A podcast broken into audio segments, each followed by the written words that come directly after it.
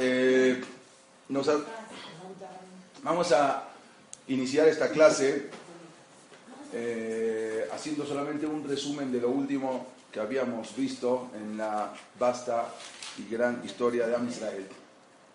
Que eh, habíamos terminado con la historia del Ramban, de Nachmanides, cómo fue la disputa del Ramban en Barcelona y cómo se tuvo que al final escapar con, el, la disputa con, un amigo de él, que era amigo personal del el rey Jaime I, llamado Jaime el Conquistador.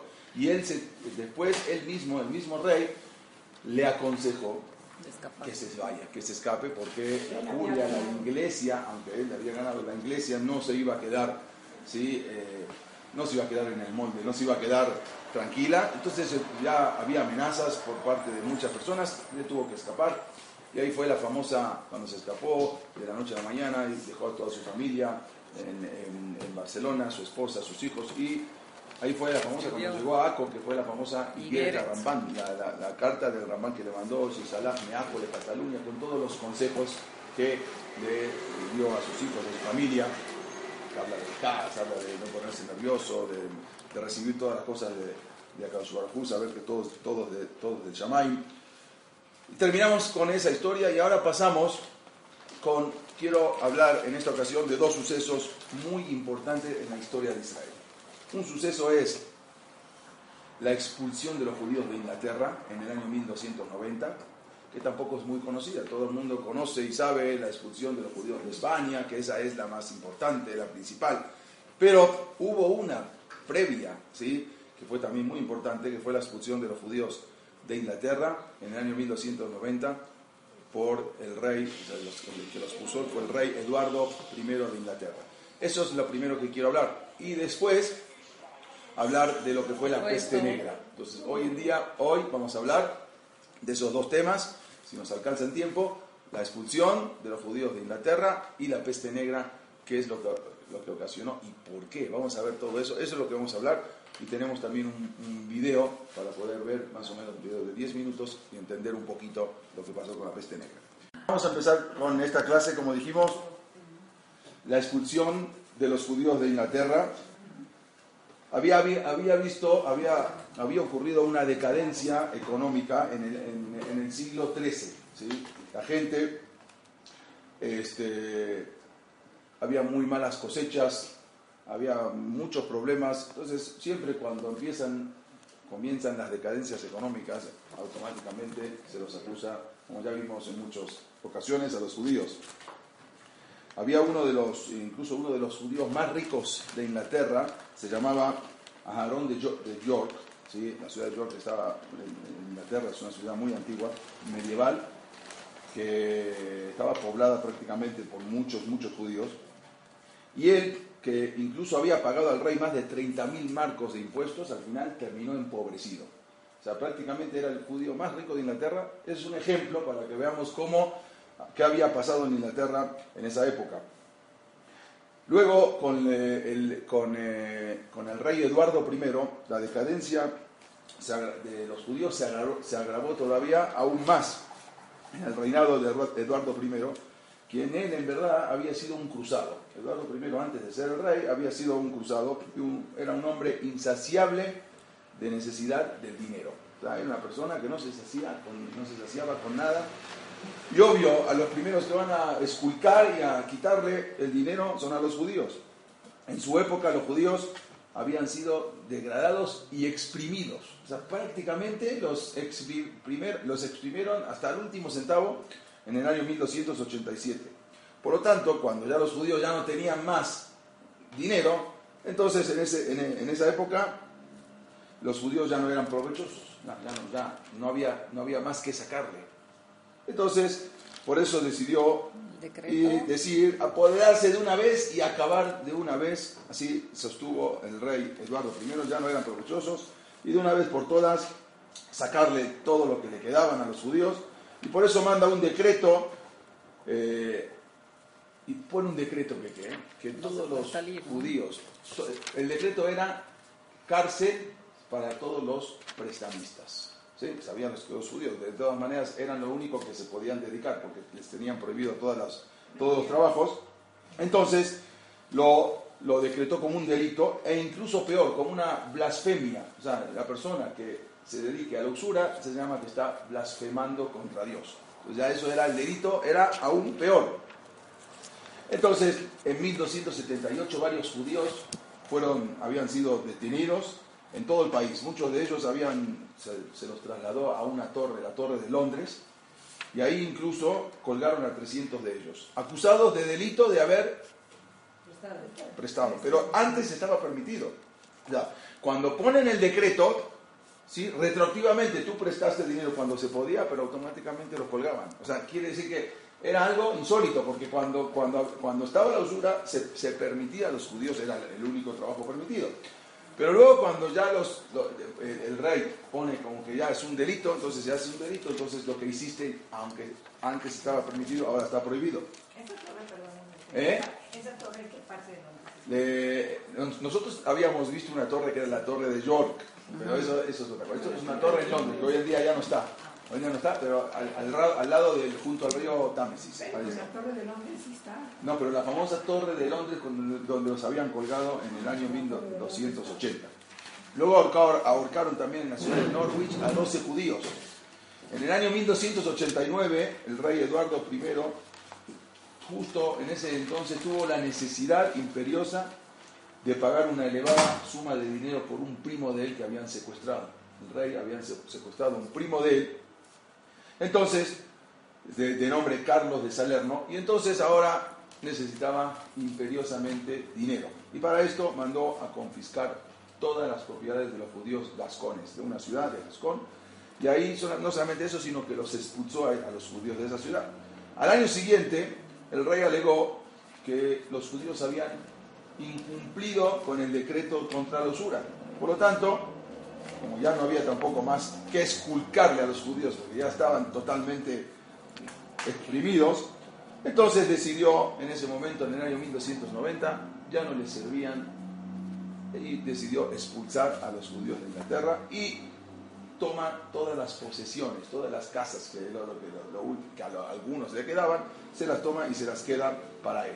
Y así fue que el día 18 de julio del año 1290, un día de Tisha ¿sí? como ya se repitió varias veces, se firma el decreto de expulsión. O sea, y como vemos que se repite también el los dos Betamigdash, la expulsión de los judíos de España y muchos sucesos que ocurren en Tisha también este no es la excepción. Y el día 18 de julio de 1290, el día de Tisha se firma ese mero día el decreto de expulsión de los judíos con un plazo máximo para abandonar Inglaterra el día 2 de noviembre de 1290. O sea, se firma el decreto el día de Tisha 18 de julio, y eh, para que puedan abandonar Inglaterra el 2 de noviembre de 1290. En ese día, muchos judíos ya se habían ido de antes. El día 2 de noviembre, 16.500 judíos fueron los que se fueron, se escaparon, se fueron, expulsaron de Inglaterra se fueron a Francia, se fueron a Holanda, se fueron a España. O sea, había, en, Francia vamos a ver que en poco tiempo ya enseguida los van a echar también de Francia. Pero se fueron a diferentes lugares de donde podían ir. Muchos se fueron a España. Sí.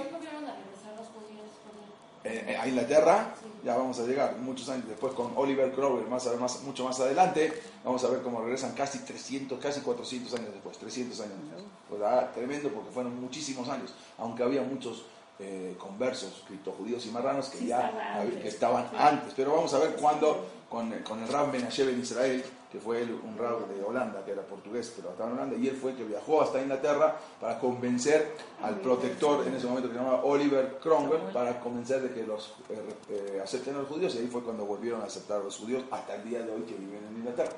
Pero eso ya cuando lleguemos ya en el siglo XVII. Hubo un caso incluso de, un capitán a bordo, cuando los judíos salían, 16.500 judíos que salieron hasta el último momento, un caso de un capitán a bordo, estaban los, los, barcos en, sobre el río Támesis para poder trasladar a los judíos. Y es obvio que había, siempre se aprovechaban, y fue un caso famoso de un capitán que él cobró por transportar a los judíos eh, y llevarlos, sacarlos de Inglaterra. Entonces, pero en el medio de la travesía, resulta que los deja a todos, los hace bajar a todos los judíos en un bajamar, ¿sí? En una, en un, eh, ¿cómo se dice? Eh, una, como una islita, una isla. pero es una isla que cuando hay, cuando hay marea alta, la isla queda abajo, ¿sí? Es, gracias. Entonces, resulta que los abandona ahí, y mientras todos gritaban y desesperadamente, él les grita desde el barco, le dice, llamen a Moisés, él puede ayudarlos a partir las aguas, no se preocupen, ahorita viene Moisés. Y se va. Obvio que enseguida, cuando vino la marea alta, todos los judíos que estaban ahí murieron ahogados. Pero, y así fue, pero más adelante el mismo rey este Eduardo, que era un rey malvado, manda a ejecutar a este capitán del barco por lo que hizo.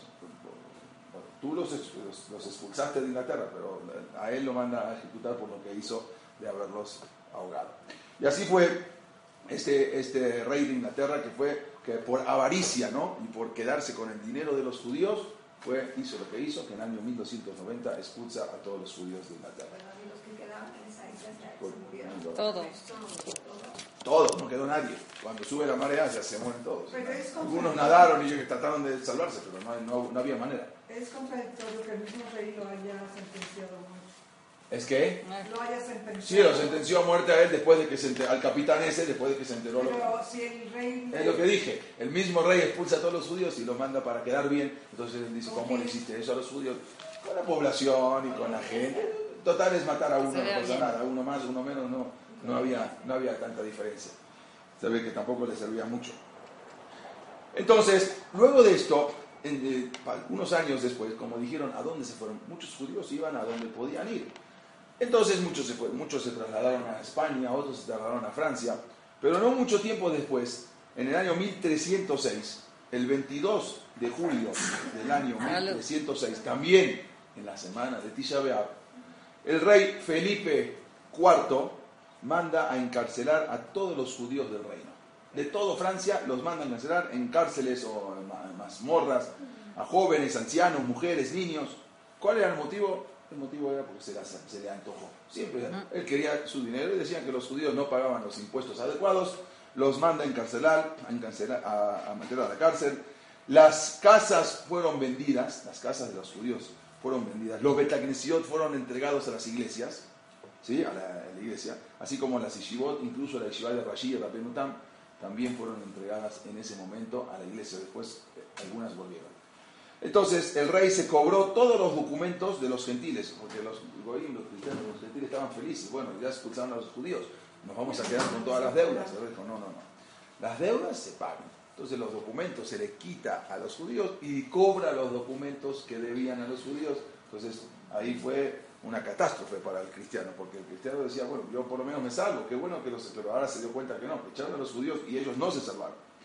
Se cobra todos los documentos, pero eso fue en 1306, pero resulta que en 1316, estamos hablando 10 años después, el rey Luis X negoció para que regresaban, que, puedan regresar los judíos. O sea, él se dio cuenta que el país estaba en bancarrota, los judíos habían ido, necesita ahora la mano de obra y necesita la cabeza de los judíos. Entonces manda a negociar para que los judíos puedan regresar a Inglaterra después de 10 años. Pero solamente les puso una condición, eh, perdón, perdón, a Francia, pero solamente les puso una condición. Podían regresar solamente por 12 años. O sea, le doy estadía solamente por 12 años. ¿Los que estaban en la cárcel se murieron? Eh, no, unos se murieron, pero otros después ya los, los, los, los, liberó. no, es que acá no era ir a matarlos, sino los, los detuvo en la cárcel y luego los echó. Entonces solamente les dio poder entrar, poder regresar a España, a Francia, perdón, por 12 años. Yo les pregunto a ustedes una pregunta. ¿Ustedes qué harían? No regreso. ¿Hubiesen regresado? No regreso. Después de todo lo que le hicieron y después de todo lo que los expulsaron y les quitaron todo su dinero, los expulsan y después de 10 años dice, bueno, está bien, te dejo entrar otra vez, pero solamente por 12, 12 años, 12 años te vas. ¿Regresaríamos o no? No. no estaban en el mejor lugar afuera tampoco. Entonces, el problema no es ese, el problema es que no había dónde ir. ¿sí? Los judíos regresaron, pero porque no había dónde ir, no había quien los reciba. Entonces tuvieron que regresar a fuerza, no importa, por 12 años, a ver si dentro de 12 años el rey cambia de parecer. Pero vuelven a regresar porque no hay a dónde ir, no tenían a dónde ir, si de todos iban acá y no, entonces iban acá, no, ustedes son, los, los expulsaron de, Francia, no, nosotros no lo vamos a recibir, entonces se quedaban afuera de, Francia, eh, en, en, tiendas de campaña o a ver dónde podían, pero en el momento que les abrían las puertas, vuelven a rezar porque no tenían a dónde ir. En 1320, el rey Felipe V prepara una nueva cruzada, ya habíamos hablado de las cruzadas, pero esto es por eso eh, volvemos un poquito para atrás, una nueva cruzada a Tierra Santa y en el camino son destruidas también 20 comunidades judías. ¿Qué número de cruzada era esta? Eh, era una de las últimas cruzadas, que estaba Felipe eh, Felipe de acá de Francia, sí, estamos hablando del mismo rey de Francia. Y en el año siguiente, en el año 1321, había los famosos leprosos de Guiene, en una ciudad al sur de Francia, Resulta que envenenan algunas fuentes, ellos mismos eran unos leprosos, estaban ya, ya preparados para morir. Y por así, por hacer maldad, ellos envenenan unas fuentes y por lo tanto los agarran, son detenidos estos leprosos, detenidos y torturados. Y por lo tanto ellos, que no eran judíos, ellos dicen que fueron enviados por judíos. O sea, nada más. Entonces ahí fue, ahí empezó, a raíz de este problema, detienen a 5.000 judíos y son quemados vivos. Vamos a ver esto, incluso se levantan unas bandas en Alemania, eh, en Baviera, y, tanto, y, empiezan a atacar las comunidades de Mergenstein, Rothenburg y Nuremberg. Y eso vamos a ver ahora un poquito, eso es lo que quiero hablar en esta, en esta ocasión. Justamente es lo que, lo que vamos a hablar ahora, el tema de la peste negra, porque empiezan con eso, con esa acusación, que había sido una acusación falsa, después se valen de esa acusación para algo que empezó, que, empezó a ocurrir inmediatamente y es lo que vamos a hablar en este momento. Resulta que en el año 1347 se había extendido por Europa una de las más terribles epidemias conocidas como la peste negra o también conocida como la peste bubónica. Peste negra o peste bubónica, vamos a ver por qué. Y esa peste negra fue traída de Oriente. Vamos a ver cómo se inició. Pero habían quedado ciudades enteras, ciudades enteras quedaron vacías, que gente, o sea, desoladas prácticamente, ¿sí? por la epidemia. La gente, la gente no entendía por qué estaba pasando todo esto. Obvio, ahora nosotros sí lo vamos a entender. Que habían quedado prácticamente ciudades desiertas, campos totalmente desolados, cadáveres que se pudrían en las calles, mercados que en otros momentos estaban llenos, ahora estaban totalmente vacíos. Con tanto espanto, la gente había entrado en un trance que prácticamente hermanos abandonaban a hermanas, porque oh, decían, no, yo tengo miedo que tú tengas la peste y me lo vas a pasar a mí. Tíos a sobrinos, maridos a su mujer o viceversa, que decían, no, quizás tú estás, eh, tienes peste negra. Entonces los abandonaban, prácticamente se deshizo la familia. Y no solamente eso, los padres y las madres evitaban visitar y atender a sus hijos, como si fueran que no, o sea, como no fueran suyos. O sea, era algo inconcebible cómo se empezó a deshacer la familia. La mayoría de la población achacaba este mal al castigo divino. Obvio, el castigo divino, vamos a ver, nosotros vamos a entender qué había pasado antes. Tenemos que entender que habíamos terminado las cruzadas. Y las cruzadas fue algo que los judíos sufrieron terriblemente. Está escrito y dicen que murieron, como habíamos dicho, entre 250.000 y 500.000 judíos asesinados por los cruzados. Y resulta, acuérdense de ese número, entre 250.000 y 500.000 judíos se calcula por los historiadores que habían asesinado, masacrado a los judíos en la época de las cruzadas.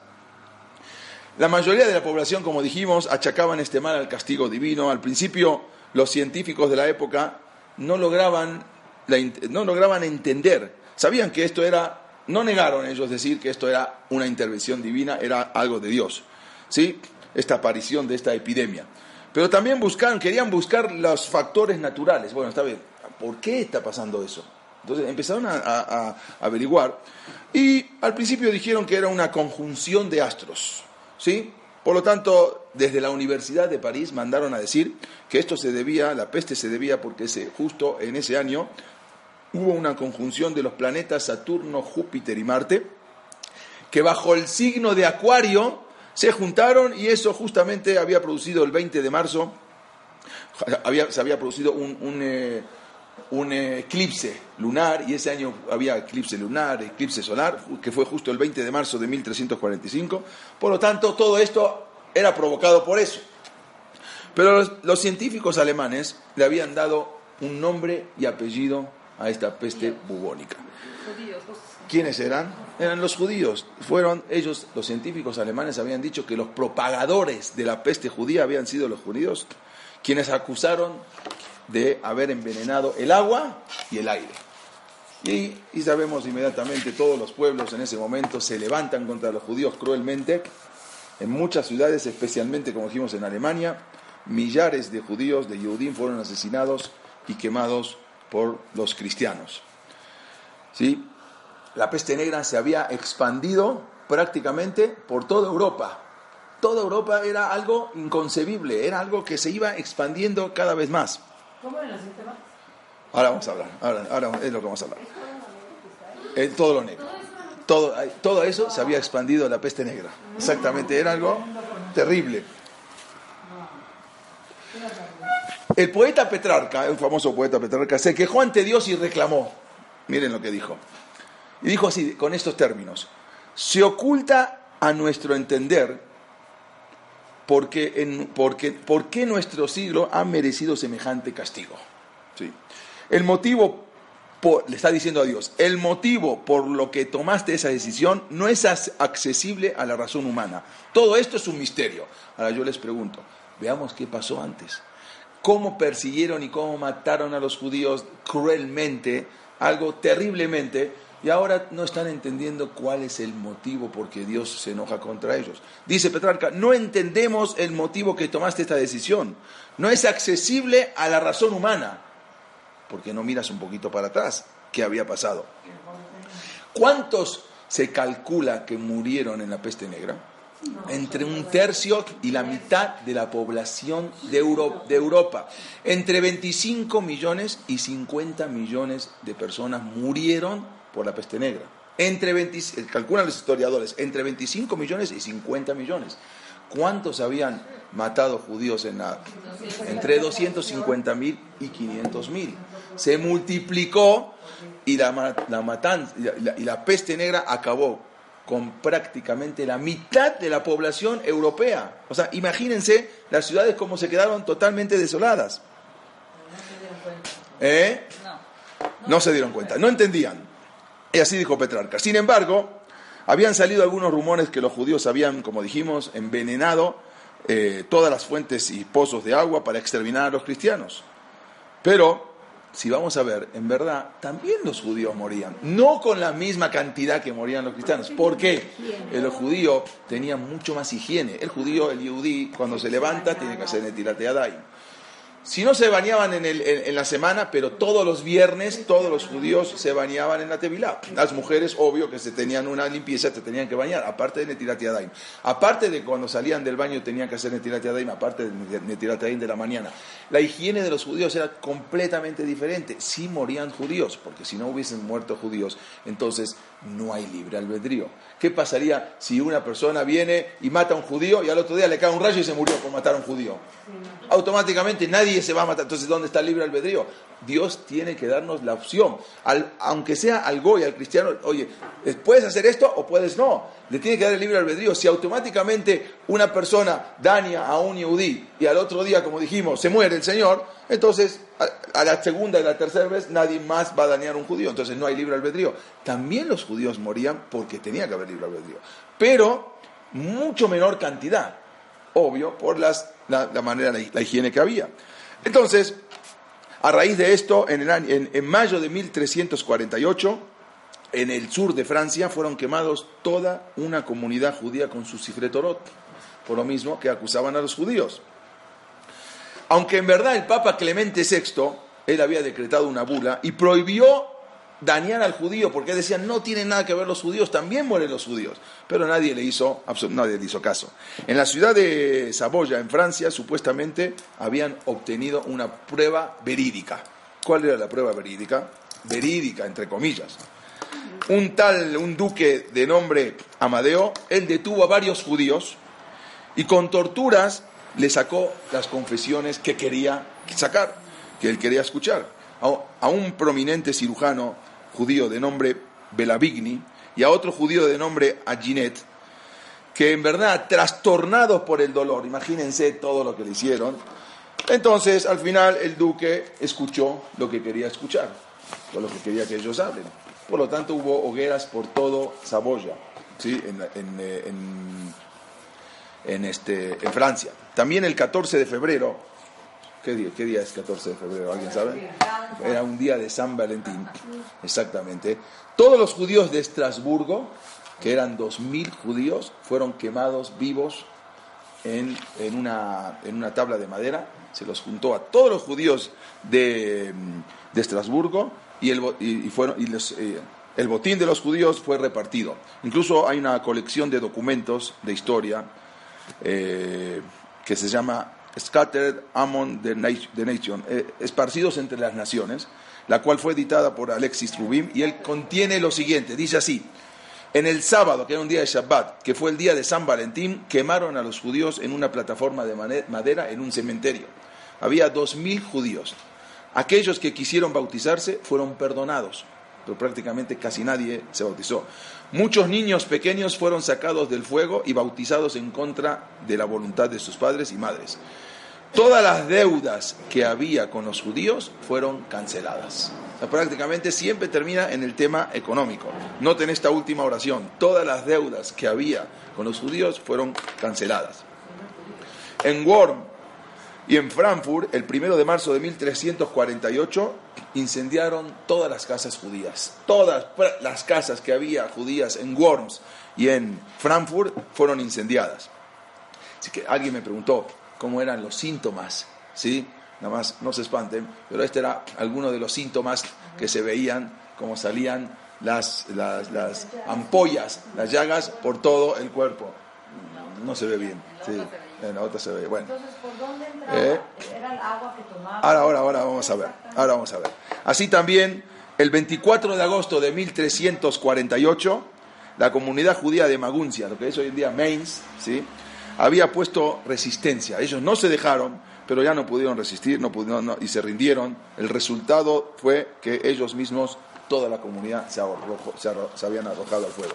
Ya no había manera. Ese día murieron, murieron en la hoguera 6.000 judíos en, eh, en, Maguncia.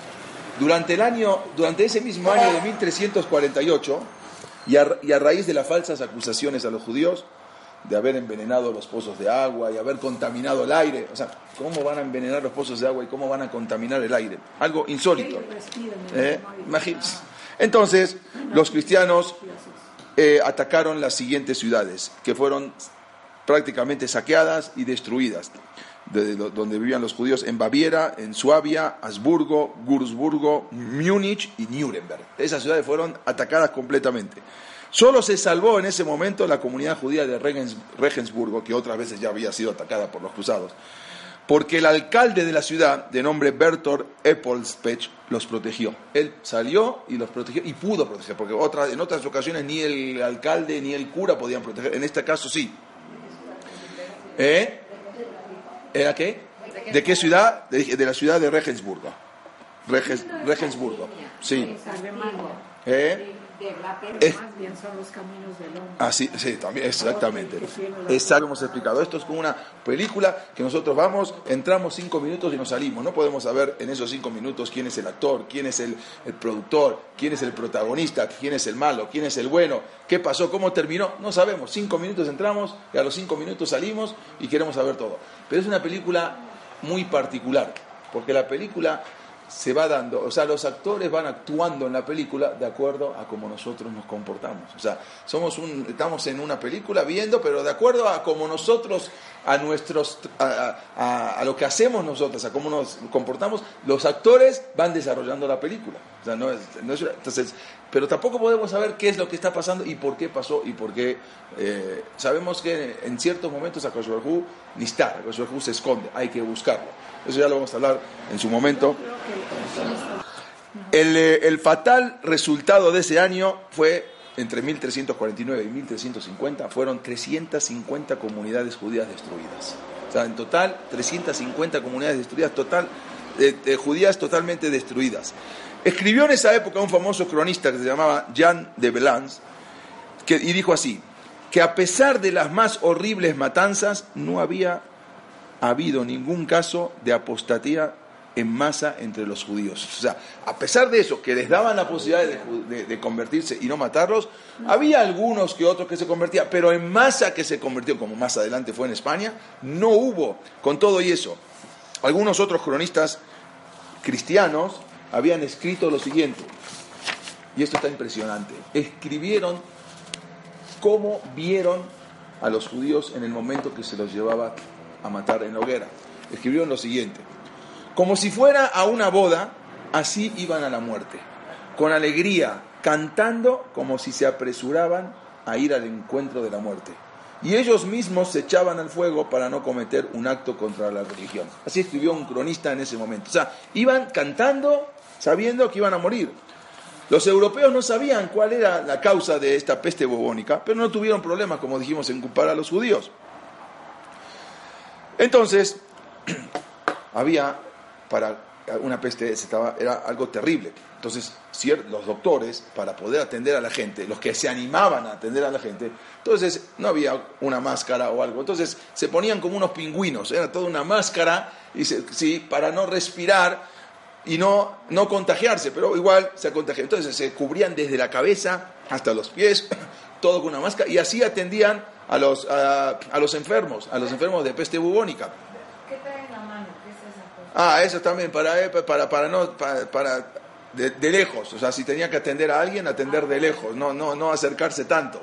¿Sí? de no, no, no, no, era, o sea, no tiene nada que ver, era, era una máscara. Así, así, así hicieron en ese momento la máscara para los judíos.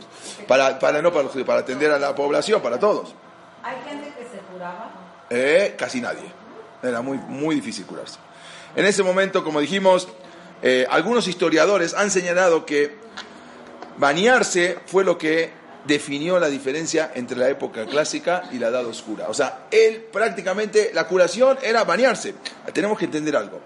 En la época de los, en la época de los griegos y los romanos, ellos eran un pueblo mucho más limpio ¿sí? que esta época de la época medieval.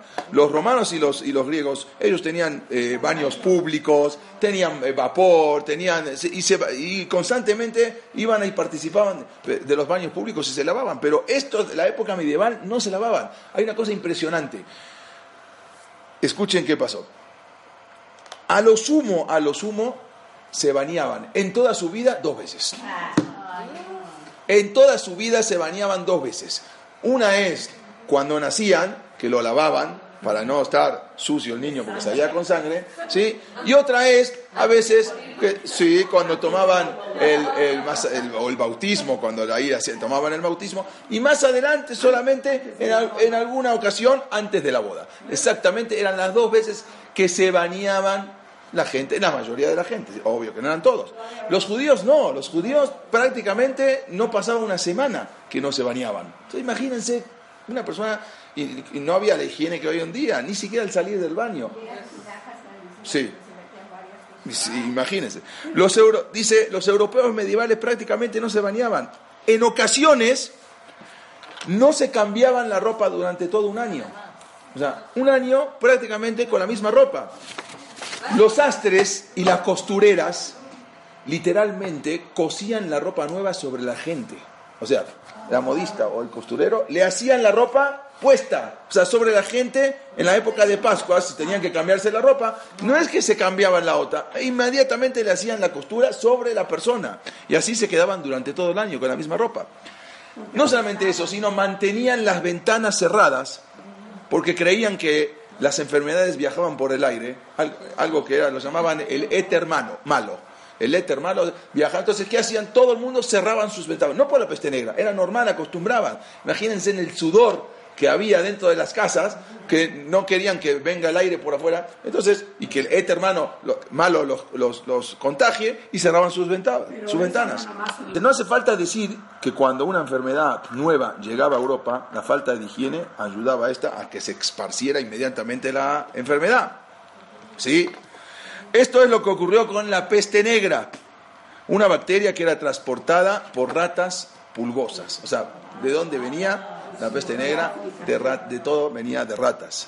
Se estima, como dijimos, que la peste bubónica había matado aproximadamente a la mitad de la población de Europa. Prácticamente ciudades se quedaban desoladas.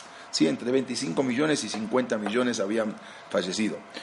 Y los cristianos decían que el diablo debía estar dándoles veneno a los judíos, el cual ellos vertían en los pozos de los cristianos o lo tiraban en el aire para matarlos a todos. Ese era la, el lema que tenían en ese momento los cristianos en contra de los judíos. Y el Papa seguía diciendo, el Papa Clemente VI, que los judíos no eran verdad, pero nadie, no, no, habían, no habían hecho absolutamente nada, nadie los, nadie los este, oía. El mensaje de la iglesia era que aunque los judíos habían matado a Dios, supuestamente, o sea, eso lo reconocemos, los judíos mataron a Dios, eran deicidas, pero no obstante, ellos no querían dañar al mundo cristiano, ya que no tenía lógica, entonces querían promulgar eso, pero la gente no los escuchaba. En Basilea, en, eh, en Suiza, toda la comunidad judía que estaba compuesta por cientos de judíos fue quemada viva en 1349 en Suiza, en una casa de madera que habían eh, construido especialmente para este propósito en, eh, en una isla cerca de Suiza. Como vemos esas ridículas todas acusaciones, hay una cosa muy importante, no se limitan a esa edad, a la edad oscura, a la edad media. Tenemos que entender algo las masas ignorantes, hoy en día también y supersticiosas, bueno, de en ese entonces de la Europa medieval, no fueron las únicas en creer en, en todas este tipo de cosas. Vamos a ver también en, la época moderna, por ejemplo, un ayudante del alcalde de Chicago en el año 1990, estamos hablando, no, 1990, él le había dicho que la razón por la que la comunidad negra tenía un alto índice de SIDA era porque los doctores judíos infectaban su sangre intencionalmente. O sea, si los negros, así dijo en 1990, si los negros hay una alta tasa de, de, SIDA, sabemos por qué, pero eran porque los judíos, en lugar de, los doctores judíos, en lugar de atenderlos, los infectaban con SIDA. O sea, no estamos hablando de, la peste negra ni de la época medieval. La autoridad palestina ha dicho en muchas ocasiones hizo también ofensivas este, acusaciones contra Israel, como que el gobierno de Israel pone hormonas en todo el trigo que le vende a Gaza. O sea, infecta y ¿sí? Que, y las, ¿Para qué? Para que las mujeres árabes se conviertan en prostitutas. Así acusaron. Y que envenenaban también la goma de mascar, el chicle, que se les vende a los niños árabes también. también fue, eso fue una acusación, de autoridad palestina. Delante de Hillary Clinton, ¿sí? la esposa de Yasser Arafat, en su momento, había dicho que los judíos estaban envenenando el suministro de agua a los palestinos. O sea, todo el suministro de agua que viene de parte de Israel venía envenenada. Y así también había un profesor, se llama Michael Curtis, de la Universidad de Rutgers. Él lo asumió a la perfección. Él, él resumió, resumió cómo, de qué se trata esto. Él dijo así, cualquier cosa es una buena razón para, odiar al judío. Lo que sea que odies, ¿sí? El judío es eso. él resumió eso. Lo que tú odies, eso es el judío. cualquier cosa es bueno para acusarlo. Cualquier razón es una, cualquier cosa es una buena razón para odiar. Cualquier motivo, enseguida. No hace falta decir que cuando, en verdad, cuando, cuando uno piensa que este pueblo es, es, es, el pueblo judío es capaz de envenenar los pozos de agua, no hace falta decir que no quieren estar al lado de él. O sea, no hace falta decir que inmediatamente el pueblo se aleja. De hecho, como parte de ese aislamiento físico y económico que habían hecho a los judíos, por eso fueron creadas áreas especiales para los judíos, que fueron creados los guetos. Aunque la palabra gueto en sí ya salió mucho más adelante, en, creo que en, en 1516 en Venecia, ya vamos a hablar de ese tema cuando lleguemos, pero es una palabra de origen italiano. El gueto es una palabra de origen italiano, que quiere decir fundición. El gueto quisiera la fundición de una herrería, porque hace referencia a un lugar donde se derretía el metal. ¿sí? Era eh, un área que había un olor bastante desagradable, llena de humo, y cuya agua estaba contaminada. En otras palabras, era el lugar ideal para las personas indeseables. Y ahí mandaron en, Venecia a los judíos, donde estaba la fundición. Por eso, gueto quiere decir fundición. Ahí era donde se fundía el, hierro. Entonces, pero a pesar de que el término gueto, como dijimos, eh, es un lugar para describir dónde estaban los judíos, en Venecia, ahí se puso por primera vez esa palabra, pero el acto de meter, eh, de designar a las áreas especializadas a los judíos, eso comenzó cientos de años antes. Por lo general estas áreas eran cercadas con un paredón o con un foso de agua, con un pozo de agua, para delimitarlo, para poner los límites de dónde podían estar o no los judíos.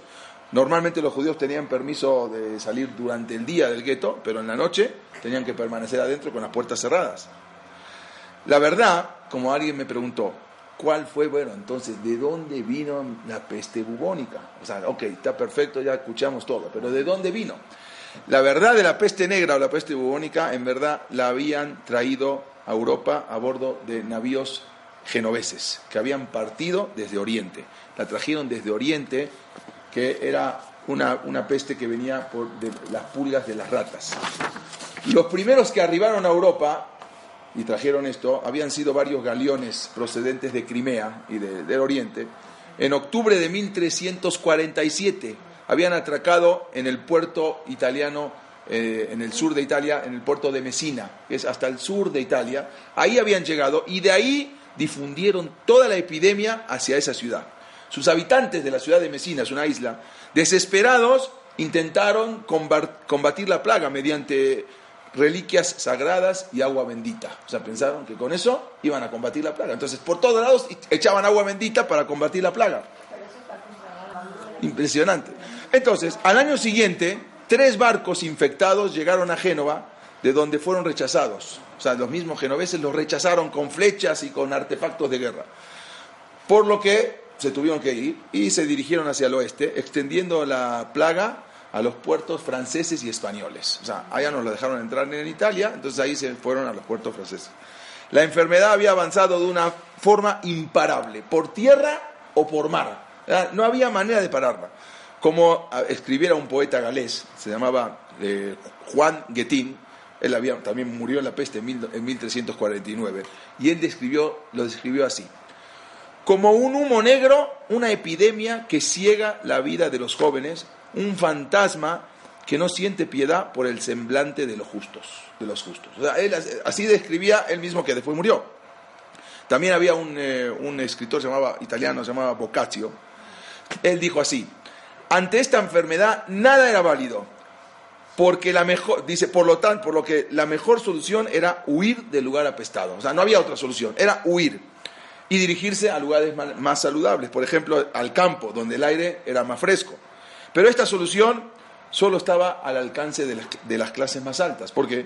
Porque ellos eran los que tenían eh, fincas en el campo. ¿Quién va a ir al campo? ¿A dónde voy a ir al campo? ¿A la intemperie? Entonces, los que podían eran los- las, las- las sociedades más altas. Los demás, la mayoría, quedaban expuestos a una muerte anunciada prácticamente. Pero, esos Sí. barcos que llegaban Sí. con el sur de Italia, se están dando cuenta que ya...